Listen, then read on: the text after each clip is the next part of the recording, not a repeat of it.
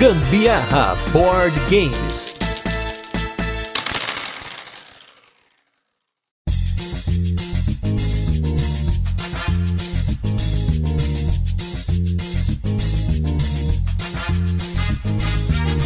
Hoje é dia de lutar quando tudo está contra você, até os seus próprios deuses. Eu sou a Carol Guzmão. E eu sou o Gustavo Lopes e esse é mais um episódio do Gambiarra Board Games. E no episódio de hoje a gente vai falar do jogo Tindaya. Vamos fazer aquele resuminho de como o jogo funciona. Depois vai ter curiosidades, a nossa experiência com ele, mas não sem antes a gente fazer o nosso review retrô, porque como a gente está de férias, a gente não tá gravando os destaques, vamos deixar aí para um episódio especial. Então vamos agora já com o nosso review retrô, que na verdade é um duplo review retrô, porque esse jogo teve três episódios, que é o jogo Tequeno.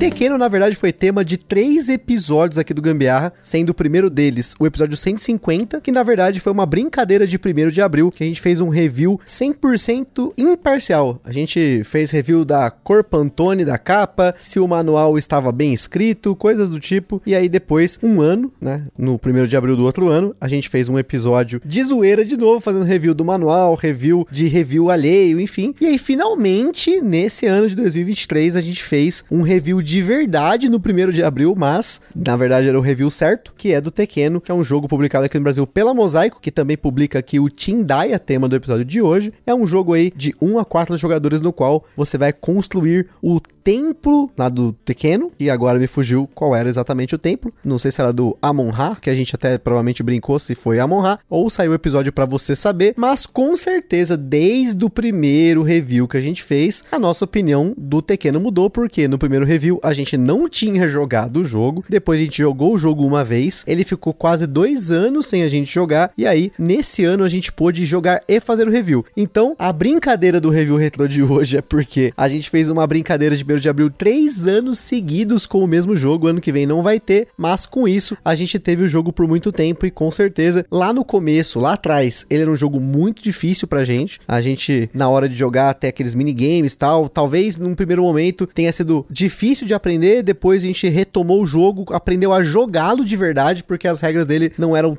tão complexas, apesar de ser complexa, mas com o tempo o jogo melhorou, ficou mais fácil de jogar. Mas se você quiser saber mais sobre o Tequeno aí, ouça os episódios para você ouvir essa brincadeira que perdurou desde 2021. Essa história de fazer primeiro de abril, na época que o Gustavo falou, eu falei, meu Deus, como você vai fazer uma coisa dessa? As pessoas vão achar um absurdo. E teve muita gente que achou engraçado, que achou legal. Então foi ali que eu comecei a, a ter uma noção da, da interação das pessoas pessoas com um podcast. Agora, sobre o jogo mesmo, eu acho que o, o Tequeno, ele realmente, da primeira vez que a gente tinha jogado lá, para fazer aquele primeiro, a primeira brincadeira tal, e até pra segunda vez que a gente jogou, eu ainda achava ele um pouco complexo. Aí, as outras vezes que a gente jogou para gravar efetivamente o cast, eu tive um pouco mais de facilidade com o jogo. Achei super legal essa ideia de você ir girando a torre que tem lá no meio, né? E você então fazer sombra. E aí é o que modulava um pouco as, as ações possíveis, né? Por conta dos dados ficarem presos, enfim. Eu achei isso muito legal no jogo. Não deixe de ouvir, gente. Fica essa dica porque ano que vem, com certeza, a brincadeira de 1 de abril não vai mais poder ser com o Tequeno. Ainda estamos pensando em como será, mas com certeza sempre haverá. Então agora, vamos com o jogo de hoje, que esse foi um dos jogos com mais tempo aqui na nossa prateleira do horizonte, que é o jogo Tindaya.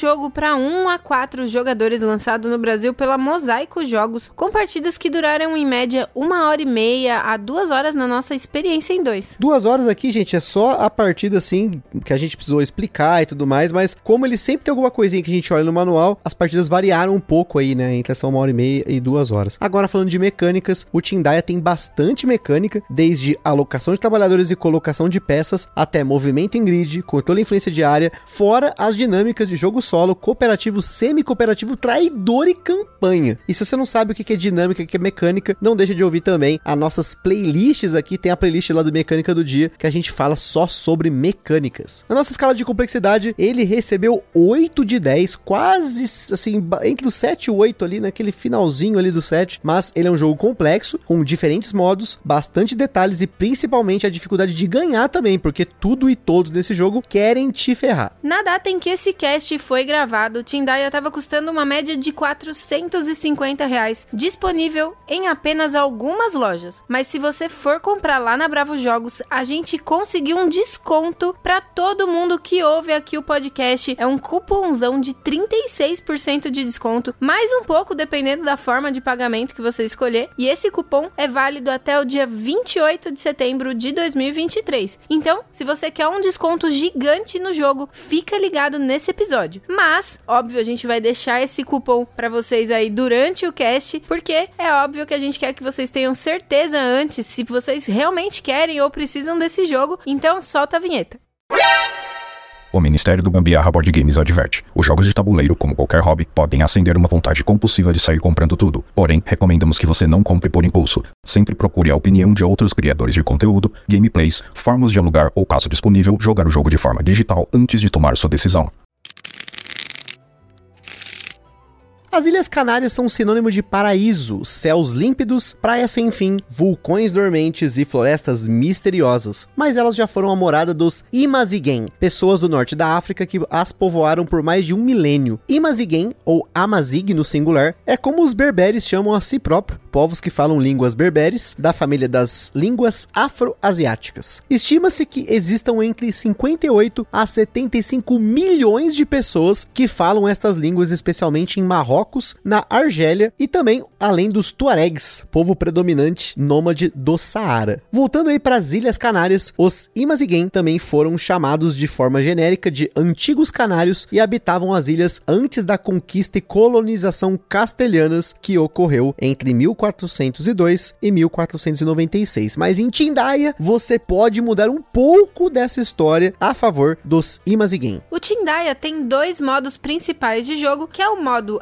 Aliança, que é jogado solo ou de forma cooperativa, e o modo Domínio, que é jogado de forma competitiva com uma variante de Traidor. Em um jogo semi-cooperativo, pois os jogadores vão lutar contra diferentes perrengues durante o jogo. A base de ambos é praticamente a mesma, o que vai mudar é o objetivo de fim de jogo. Cada jogador terá o controle de uma tribo com dois nobres e até sete nativos e vai desenvolvê-la com suas especialidades, trocar conhecimento com outras tribos, fabricar diferentes tipos de recursos para poder alimentar e abrigar sua tribo, lutar contra os colonizadores que chegam de navio, sobreviver às catástrofes naturais e à ira de seus deuses e estabelecer assentamentos por todo o arquipélago em busca de sobrevivência. O jogo é dividido em três rodadas chamadas de eras, e cada era possui uma fase estratégica onde os jogadores planejam suas ações dependendo das informações que recebem do jogo. Na fase de ações é onde boa parte do jogo acontece, em que os jogadores fazem as ações até todo mundo passar, e por fim tem a fase final de era, onde ocorrem algumas checagens e manutenções caso os jogadores sobrevivam para a próxima era. O tabuleiro do jogo é composto por oito bases de mar que são montadas na mesa, depois por cima são colocadas peças de ilha próximas às fendas e aos vulcões. Essas peças de ilha têm diferentes terrenos que são explorados pelos jogadores. Além disso, cada jogador possui seu tabuleiro pessoal com os diferentes tipos de recursos que os jogadores poderão fabricar e as ações que podem ser executadas. Além do tabuleiro do arquipélago e do tabuleiro pessoal de cada jogador, existem mais dois tabuleiros que na verdade é um tabuleiro que representa o Monte Tindaya, que é através dele que os jogadores farão o planejamento. Ele possui as cartas dos deuses Akoran e Moneiba, que são cartas de catástrofe, além da carta de evento de cada era com a ordem do que vai acontecer na rodada, mas não onde acontecerão. E as oferendas que você pode usar para acalmar a ira dos deuses ou não, fazendo com que eles fiquem cada vez mais furiosos. Por fim, dependendo do modo de jogo você vai usar um lado do tabuleiro de regiões selvagens, que mostra algumas informações como objetivos de fim de jogo, recursos selvagens, pontuação, entre outros. Como sempre, a gente não vai entrar no detalhe da regra, mas sim uma ideia do que você faz no jogo, começando pelo que é importante na primeira fase. Toda rodada no Monte Tindaya, você tem informações importantes do jogo, mas na segunda e na terceira era, parte dessas informações só serão reveladas se no final da era anterior você conseguiu enviar recursos para acender as fogueiras das leitoras de fumaça, que são a Tibiabim e a Tamuante. Uma delas revela o que cada deus vai fazer e a outra onde os eventos vão ocorrer. Minimamente você quer saber onde as coisas vão acontecer, sem isso é morte na certa. Ou no nosso caso, que teve uma partida que foi quase certa, mas a gente vai falar nas experiências, porque foi a partida que a gente jogou algumas horas antes dessa gravação. Na fase de ação, os jogadores se alternam fazendo ações. Você tem ações de desenvolver, que você pode aprender novos tipos de recursos que você vai poder fabricar, desde que você tenha o conhecimento prévio para isso, como começar o jogo sabendo ou terminando uma rodada com um nobre seu em um assentamento de outro jogador que sabe produzir um tipo de recurso que você não sabe. Uma vez que você tenha desenvolvido, você pode produzir recursos usando uma ação de produção. Existem quatro tipos de recursos que você pode produzir no jogo com três níveis que você vai poder desenvolver. Além disso, você pode construir uma caverna, que é uma ação que você faz uma vez só para poder suportar ter 5 a 7 aldeões no total. E por fim, tem a ação de explorar, que é a ação mais complexa do jogo. Isso porque você pode mover diferentes bonequinhos seus por terra ou por mar e onde eles terminam podem desencadear diferentes ações, como coletar materiais, lutar contra os colonizadores, fazer oferendas, construir assentamentos ou até fazer trocas com os outros jogadores. Além disso, tem algumas ações extras que têm relação com cartas que você interage no jogo, mas mais uma vez, a gente não vai entrar aqui no detalhe tudo aqui que a gente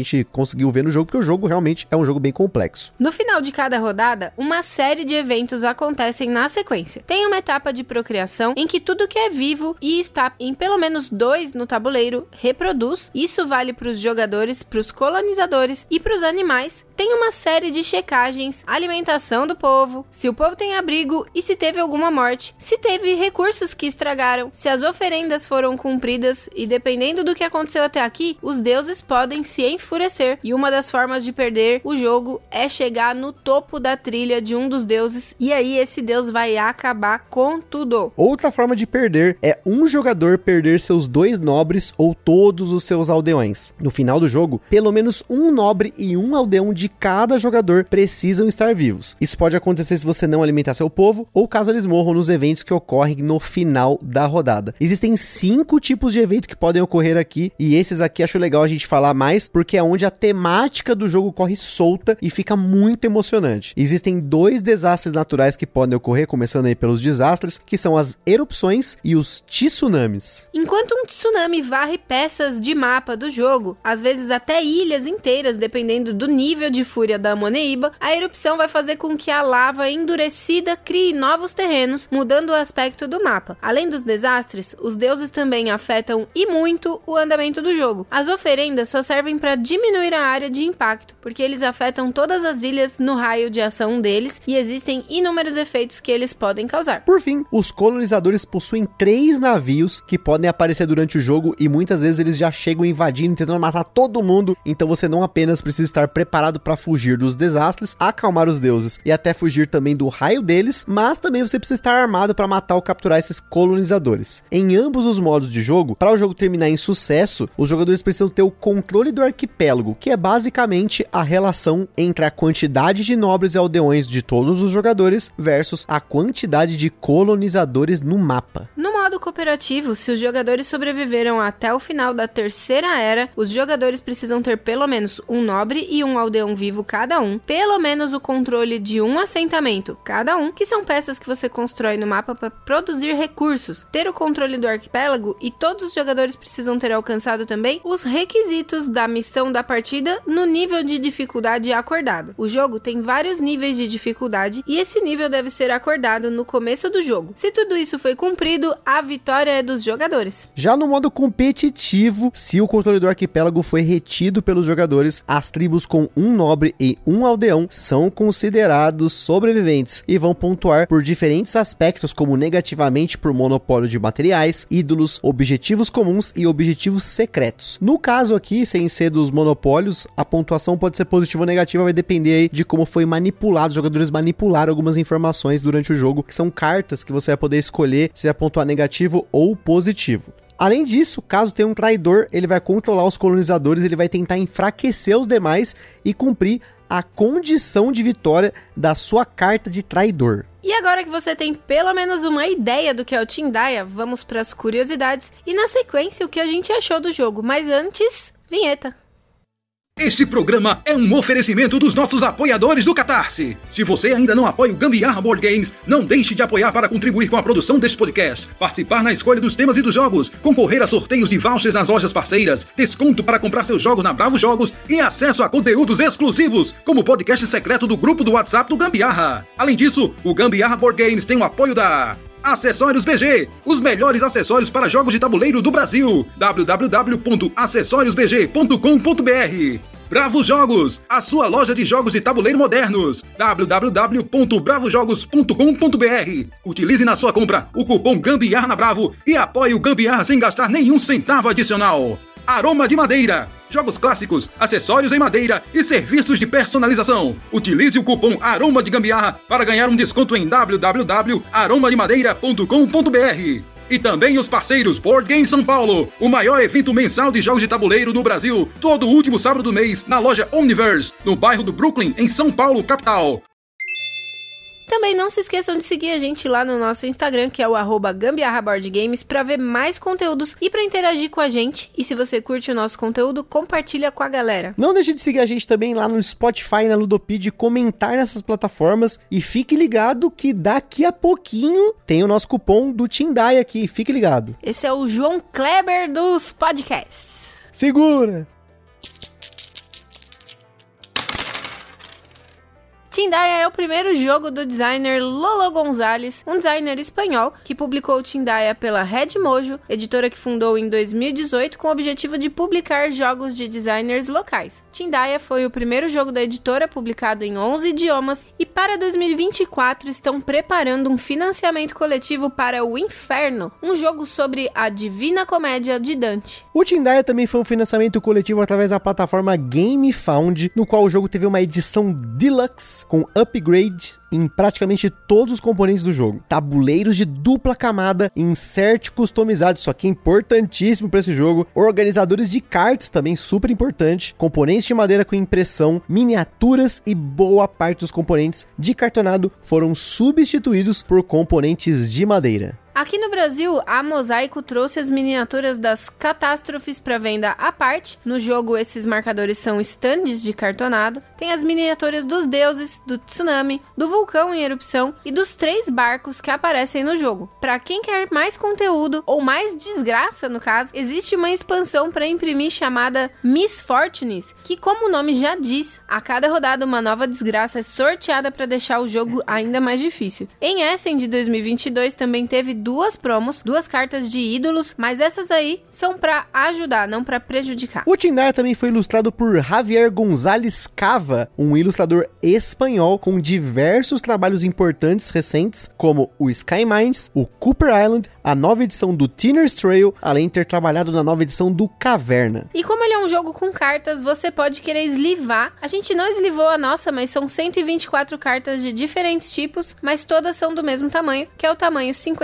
87 por 89, que é o tamanho Quimera. Agora falando da experiência que a gente teve com o jogo, tanto no modo cooperativo quanto no modo competitivo, porque a gente jogou os dois, para você entender aí se você vai querer usar o seu cupomzinho que vai estar disponível ainda aqui nesse episódio. Uma das coisas que eu mais gostei nesse jogo, que eu me arrependi de ter levado tanto tempo para aprendê-lo, mas aí vai ter o ponto negativo que eu já falo na sequência, é com relação ao tema do jogo, como ele é temático. E uma das paradas mais loucas do jogo é como a ilha muda, porque as catástrofes vão acontecendo e muitas vezes você não consegue impedir isso de acontecer ou você não consegue diminuir a fúria dos deuses para que a ilha seja pouco afetada. Então, um, um, exemplo que aconteceu na partida que a gente jogou antes de gravar esse episódio, quatro ilhas foram juntadas. Foi uma coisa assim absurda, porque os mapas, né, as bases do mapa, tem dois lados. Ele tem um lado que o, o vulcão e a fenda eles estão inativos, dormentes, e você tem um lado que eles estão vermelhos, né, como se eles estivessem permanecem ativos. O que que muda? Quando você monta com esse lado vermelho, na hora de montar você precisa colocar um pedacinho, a metade de um naufrágio com a outra metade. E isso faz com que algumas fendas e vulcões fiquem muito próximas. E a gente tava jogando assim nas últimas partidas só com esse lado do mapa. E aí acontece de uma erupção pode juntar partes do mapa, né? Ilhas que estão separadas e isso é um problemão, porque quando entra lá os colonizadores, eles vão atacar todos os assentamentos da ilha que eles entraram e aí tudo afeta a ilha porque você tá perto ali, ah, se a Moneiba tá perto de uma fenda, ela vai acertar aquela ilha também. Então assim, é uma parada muito legal que quando a gente jogou a primeira vez, aconteceu uma carta da Moneiba que ela varreu uma parte do mapa e na sequência nasceu uma outra parte do mapa. Então foi muito legal isso, assim, a primeira vez que a gente viu isso acontecer. Depois, continuou sendo legal, mas não foi essa surpresa tão grande que aconteceu logo na primeira partida. É bem legal mesmo como o próprio tabuleiro interage com a gente, né? Não é um negócio que só as nossas ações durante a partida modulam o tabuleiro. A questão de que como ele se move depois com as ações que vêm aí a partir dos deuses e das catástrofes, né? Meu, é muito legal. É muito interessante você ver o negócio vivo ali. E às vezes isso vai a seu favor ou até contra você, né? Normalmente quando juntam ilhas não é muito legal, porque ali você vai ter uma dificuldade para defender aquela ilha, só que por ser uma ilha grande você ainda vai querer, você vai provavelmente ter assentamentos lá, os seus bichinhos, né, que tem os porquinhos e as cabras que você vai querer criar para fazer diferentes produções, às vezes você quer fazer leite, às vezes você quer fazer carne e tal. E as oferendas muitas vezes pedem isso, mas uma outra coisa muito temática no jogo que eu achei interessante é como ele conta a história, né? Tem algumas coisas aqui que eu peguei que durante o jogo, durante as partidas, né, que são bem interessantes. Tem uma carta que é uma carta do Akoran, né, que é o, o deus lá do vulcão e tudo mais, que ela chama Guaiota. Né? Na descrição do manual ela fala assim: o demônio que vive no vulcão desce dele para trazer a escuridão eterna. Apenas aqueles que implorarem por misericórdia nos portões de sua casa serão poupados. O que, acontece quando essa carta aparece? Todos os aldeões e, e nobres, né, os personagens da, da, que, dos Imazingen que estão ali na ilha, eles morrem a menos que eles estejam nos vulcões. Os animais deixados fogem para as regiões selvagens e essa carta não possui efeito nos colonizadores, já que eles não acreditam em Guaiota. Olha só que negócio interessante. Assim, se você lê o manual, sempre que tem uma carta nova, tem umas paradas assim, mas essa foi a primeira carta que me chocou, porque a gente estava numa ilha que tinha colonizadores, a gente viu que aconteceu um negócio, foi, putz, vai matar os colonizadores. Aí a gente foi lá na carta, não, porque eles não acreditam no Deus, né, na, na, na divindade, no demônio, no negócio que tem ali. Então isso me chocou, falei, caramba, que interessante, né? Só que, por você acreditar nos deuses, no Akorã e na Moneiba, e você fazer oferendas para eles, você oferece geralmente comida, a, a, o sal, as coisas que você produz, mas você pode oferecer os colonizadores que você capturou e eles valem como qualquer coisa. Então, assim, os deuses se satisfazem quando você sacrifica os colonizadores, independentemente do que eles querem, porque eles querem algumas coisas específicas, a cada rodada eles querem mais coisas, eles vão ficando assim mais exigentes, mas o colonizador que você jogar no fogo lá tá tudo certo. Isso para mim foi tipo, caramba, que legal. Teve uma partida que a gente jogou que a gente capturou uma cacetada de colonizadores e aí no final a gente precisava fazer várias oferendas e falou, mano, taca todo mundo no vulcão. Foi uma cena, né, pensando assim no tema do jogo, sensacional, porque a gente despejou gente a roto dentro do vulcão e os deuses ficaram felizes. Foi uma chacina, foi tenebroso mesmo, mas foi o que salvou, até porque a gente Sim. tem uma quantidade ali mais ou menos de ações para fazer, dependendo do que você conseguiu liberar, do que você conseguiu desenvolver, enfim. Aí você tem uma quantidade de ações para fazer, mas você não ter de ficar ali trabalhando trabalhando para produzir e aí entregar no vulcão, é muito melhor você jogar colonizadores ali e tudo certo, já que eles não acreditam, então morram aí da falta de fé deles.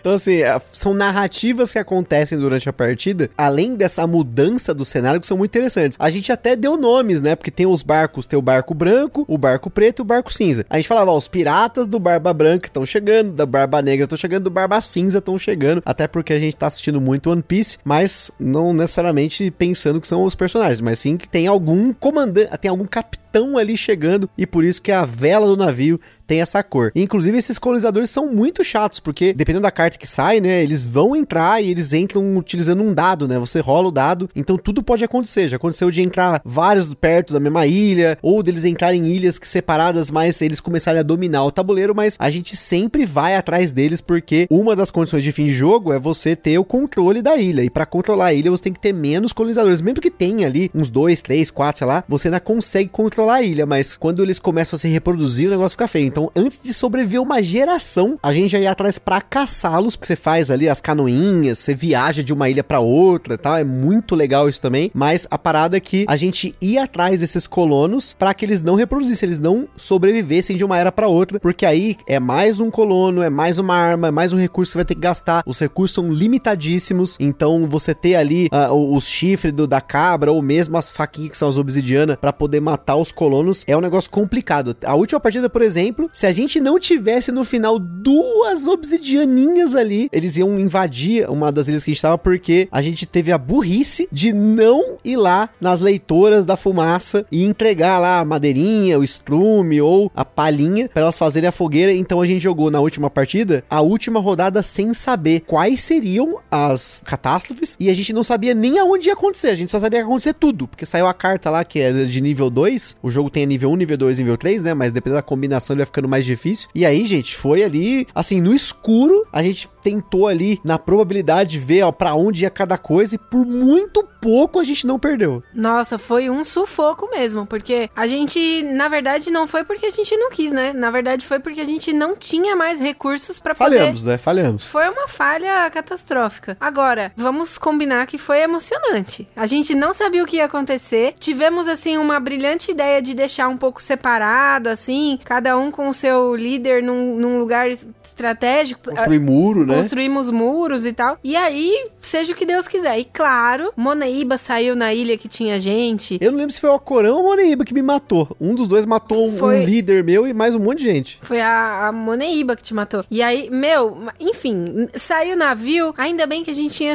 trabalhado na, nas obsidianas e na, nos chifres de cabra. Deu para matar. Só que aí, nessa específica última ilha, se a gente não tivesse tido a façanha de guardar um pouquinho a mais de, de obsidiana, tinha dado ruim. Com certeza. Então, assim, nesse ponto, aí falando cooperativo, o modo cooperativo eu achei excelente. A gente até então, muitas pessoas comentaram na época que o Tindaya saiu, comparou com o Spirit Island e tal, mas eu não acho que são jogos que possam ser comparados. Talvez o que você pode pensar é, os dois são cooperativos, os dois têm essa temática anticolonialista e os dois são complexos. Agora, fora isso, eles são jogos muito diferentes. Assim, a gente vendeu o nosso Spirit Island porque a gente jogou, acho que quatro partidas e eu não sei se foram três ou quatro, sinceramente, eu, eu acho que foram quatro. Mas a gente demorava muito para jogar, as ações eram por cartas e tinha lá que ficar pensando o que, que nós vamos fazer, não sei o que. Já no Tindaya, como o andamento do jogo é bem fácil em relação às ações, porque você ou produz, ou você evolui, ou você anda, né? Você tem basicamente isso. Tem como fazer os ídolos, tal, construir mais algumas coisinhas. Tem detalhes que a gente não entrou aqui no detalhe, mas o fluxo do jogo é muito simples, então ele sempre foi mais rápido em, em relação a tempo das partidas, mas essa emoção que a Carol falou para mim, eu acho que o que conta de você ter, primeiro, essas ilhas que vão se modificando, as catástrofes que vão chegando e você tá tentando trabalhar um monte de coisa, mas você também tem poucas ações. Então é um jogo mais curto, mas ainda assim muito complicado. E assim, pensando em complexidade versus cooperativos, existem jogos cooperativos aí que a gente tem na coleção que não chegam nem perto em relação à complexidade. Então, para ter um complexo cooperativo aqui, a gente acabou optando pelo Team Daya mesmo, porque eu acho que por conta do setup variável, de você montar ilha do jeito que você quiser, de você ter cartas diferentes, claro, todas as cartas de desastre saíram nas nossas partidas, a gente jogou, embaralhou e jogou de novo, de novo e acabou vendo todas elas, mas elas acontecem em horas diferentes, em ilhas diferentes, em situações diferentes. Então, nesse ponto, ele, para quem gosta dessa coisa de rejogabilidade e tal, é, é bem tranquilo porque acontece muita coisa. E isso só falando de cooperativo, né?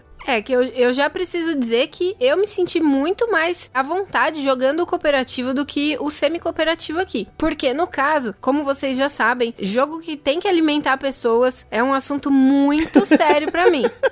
Então, eu me sinto muito mais tranquila de jogar num cooperativo, porque a, apesar de a gente poder trocar recursos com o um amiguinho durante o jogo, tal, em qualquer um dos módulos de jogo, né? Ainda assim, você percebe que existe um, uma trairagemzinha assim no fundo. A pessoa pode dar um pouco mais, mas não, não quer dar, sabe? A gente sabe que existe isso. Você precisa garantir que a Moneiba não vai, não vai subir um nívelzinho e aí o amiguinho vai lá e, e não quer dar a oferenda. Você sabe também que você quer desenvolver a sua comunidade, aí você vai, no final, a sua última ação possível da era é fazer um movimento, você vai lá junto com o amiguinho para aprender, fazer o, sei lá, a pesca. E aí o que, que a criatura faz? A última ação dela sai daí, do, do arquipélago e aí você não consegue fazer o, o desenvolvimento, né? Você percebe que existe um pouco de má vontade às vezes. Então, eu me senti muito mais tranquila no modo cooperativo, até porque a gente consegue discutir as ações e, e fazer o negócio funcionar. E tem essa emoção legal aí durante o, todo o jogo. E ao mesmo tempo, eu conseguia alimentar tranquilamente as minhas pessoas, ajudei a alimentar as pessoas da comunidade do Gusta. Então foi super tranquilo, foi muito gostoso de jogar. Todo mundo ficou bem. Somente um aldeão meu morreu de fome porque eu tive um probleminha aí de cálculo, mas foi sem querer. Claro que os deuses ficam chateados quando isso acontece, mas foi sem querer querendo. É, o, no caso do modo competitivo, eu achei muito legal o modo competitivo porque ele tem um ele tem alguns objetivos que os jogadores vão poder olhar, eles vão poder atribuir uma pontuação positiva ou negativa. Então, os jogadores não sabem o qual vai ser a pontuação do final do jogo, mesmo que tenha uma trilha ali. Tem uma trilha que ela vai mudando ao longo do jogo, porque você quando mata colonizadores você ganha ponto, tem uma pontuaçãozinha no finalzinho ali e tal. Tem várias formas de pontuar ao longo do jogo, mas no final da partida tem os monopólios e tem esses objetivos, né? Então a emoção da pontuação só acontece no final, porque um possível mal dos jogos semi-cooperativos é quando um jogador avacalha porque ele acha que vai perder ou porque ele sabe que ele vai perder, para todo mundo perder. Nesse caso, não vi isso acontecer, porque você tem essa, como eu falei, essa emoção. A gente teve uma partida aqui competitiva que foi numa diferença de dois pontos se eu não me engano, são as fotos que estão lá no nosso Instagram, porque eu cheguei a tirar de uma das partidas e eu acho que foi a competitiva que eu tirei as fotos. Então vocês vão poder ver lá. Foi uma diferença de dois pontos, porque no final, a hora que virou ali a, a, as cartinhas, tinha pontuação negativa que não rolou, tinha acho que tinha quem tinha mais porco ia perder ponto, ninguém tinha porco, enfim. Tem uma série de coisas que podem acontecer. Então você pode manipular o jogo de uma forma bem legal. Mas eu também confesso que eu prefiro bem mais o modo cooperativo. A parada é que você tem a opção de jogar o modo competitivo e ainda tem a, a variante do traidor. A gente ninguém fez foi traidor nas nossas partidas, mas tem ali uma opção de você jogar com isso, de você controlar os colonos. Então eu achei que é um jogo muito completo nesse sentido. E você não precisa reaprender um monte de regra. O manual faz um trabalho muito bom de colocar símbolos para o que, que é variado no competitivo para o cooperativo. Então, se você aprendeu a base do jogo, que é a mesma, é só você olhar ali quais são os detalhes. Que é um ponto que pode ser negativo porque o jogo tem bastante detalhe. Então, você tem que ficar esperto, tem uns limites lá de quando você vai explorar, você só pode ter um número X lá de marcadores de bens, e isso a gente errou na primeira partida que a gente jogou, porque a gente jogou sem limite. Você tem alguns detalhes da pontuação, né, que você vai fazer no modo competitivo. Então, nesse ponto, pode ser negativo, mas é só um, assim, uma informação que você vai ter que aprender diferente para cada um dos modos. Agora, um outro ponto negativo para mim é a dificuldade do setup do jogo mesmo. Acho que é um dos jogos que eu mais demorei nas partidas para fazer o setup, porque tem muito componente, aí você tem que montar a ilha, aí você coloca a base da ilha, você coloca os terreninhos, coloca os bens em cima. Me lembra muito o setup do Antiquity nesse ponto, porque tem bastante coisinha, claro, não chega nem perto do Antiquity em relação à quantidade de componentes, mas ainda assim é um setupzinho demorado e na hora de desmontar a mesma coisa, porque aí tem um monte de coisa para você guardar e tal. Um insertzinho resolvia, com certeza aqui, mas é um ponto que se você pegar o jogo zerado, você vai ter que, né, lutar para poder fazer esse setup. E talvez o ponto negativo que influenciou em demorar mais para poder jogar esse jogo foi a dificuldade de aprender o jogo, né? E de aprender com o manual, porque é um manual que tem bastante texto, é uma diagramação que eu não curti muito, tive dificuldade em aprender, principalmente quando foi falar da ação de movimento, que é a ação mais complexa do jogo, mas o Romir, quem gosta de assistir vídeos aí para aprender jogos, o Romir lá da Romir Playhouse tem um vídeo excelente, muito detalhado, muito bem explicado que eu assisti para poder aprender o jogo depois que eu assisti o vídeo. Quando eu peguei o manual de novo para poder consultar uma coisa ou outra, porque querendo ou não, tem bastante coisa para consultar, iconografia de ídolos, das cartas da Moneiba do Akoran, de o que, que a sua tribo tem de poder especial. Muitas vezes a iconografia do jogo não é tão clara. Tem algumas iconografias que estão nos tabuleiros que são muito boas para você relembrar. Ah, você tem que alimentar, isso aqui pode ser usado no fogo para fazer a fogueira, isso aqui pode ser usado como arma, qual que é a ordem né, das coisas que acontecem no final do jogo. Tem um, um player aid muito bom, né? Ajuda do jogador é muito boa, mas você tem que saber a linguagem do jogo antes para poder fazer as coisas e saber onde consultar no manual. Então, assim, o manual foi um ponto negativo para mim, mas Romir salvou. E aí, passando dessa barreira de aprender o jogo, aí sim foi muito bom. Então, se você gosta de jogos bem temáticos, principalmente aí jogos que tem modo cooperativo, semi-cooperativo, se não tem problema para você ser um jogo um pouco mais complexo aí, que tem uma dificuldade que você vai ter que lutar contra o jogo, aí vai sofrer, vai ter que alimentar as pessoas como a Carol não curte aí. Não deixe de usar na Bravo Jogos o cupom TINDAIA36, porque são 36% de desconto. Então você colocar na sua compra lá TINDAIA36 até o dia 28 de setembro, porque depois vai ter esquenta Black Friday, mas não vai chegar ao preço desse cupom. Esse cupom aqui foi especial. Nossos grandes amigos aí da Bravo Jogos, parceiros de longa data, que cederam esse cupom para você que tá curtindo esse episódio, gostou do jogo, já tava namorando o jogo tal, tava sem ideia de, ah, será que eu pego, será que eu não pego? Cupomzão aí, Tindaia 36. Vale a pena. O Ministério do Gambiarra autoriza. Então, gente, alimentem a criança que tá aí dentro de vocês. Tá chegando outubro. Chegando o Dia das Crianças. É um jogaço muito legal que provavelmente não vai ser possível jogar com as crianças, mas a criança interior aí, sem dúvida, vai ficar muito feliz. É um jogo que, sem dúvida, vale a pena. Se você curte esse tipo de jogo, vai ser bem legal. Vocês vão conseguir com certeza aproveitar bastante. O Ministério só autoriza porque, gente, eu sempre falo que eu gosto de comprar sempre pelo menor valor. Então eu fui lá no Compara Jogos e eu procurei o histórico de valor do Tindaya desde que ele foi lançado e o valor que fica com esse cupom lá na Brava, ainda mais se você pagar no Pixão Maroto, é o menor até hoje visto desse jogo. E com isso a gente fica por aqui, espero ter curtido esse episódio, espero ter curtido esse cupom, você curtiu essa parceria, fazer uns cupons aí para você que tá nos ouvindo aí lá com a Bravo, não deixe de comentar também, tamo junto, aquele forte abraço e até a próxima. Falou minha gente, beijo, tchau. Está perdido com tantos episódios? Consulte na descrição o nosso índice completo de episódios e playlists.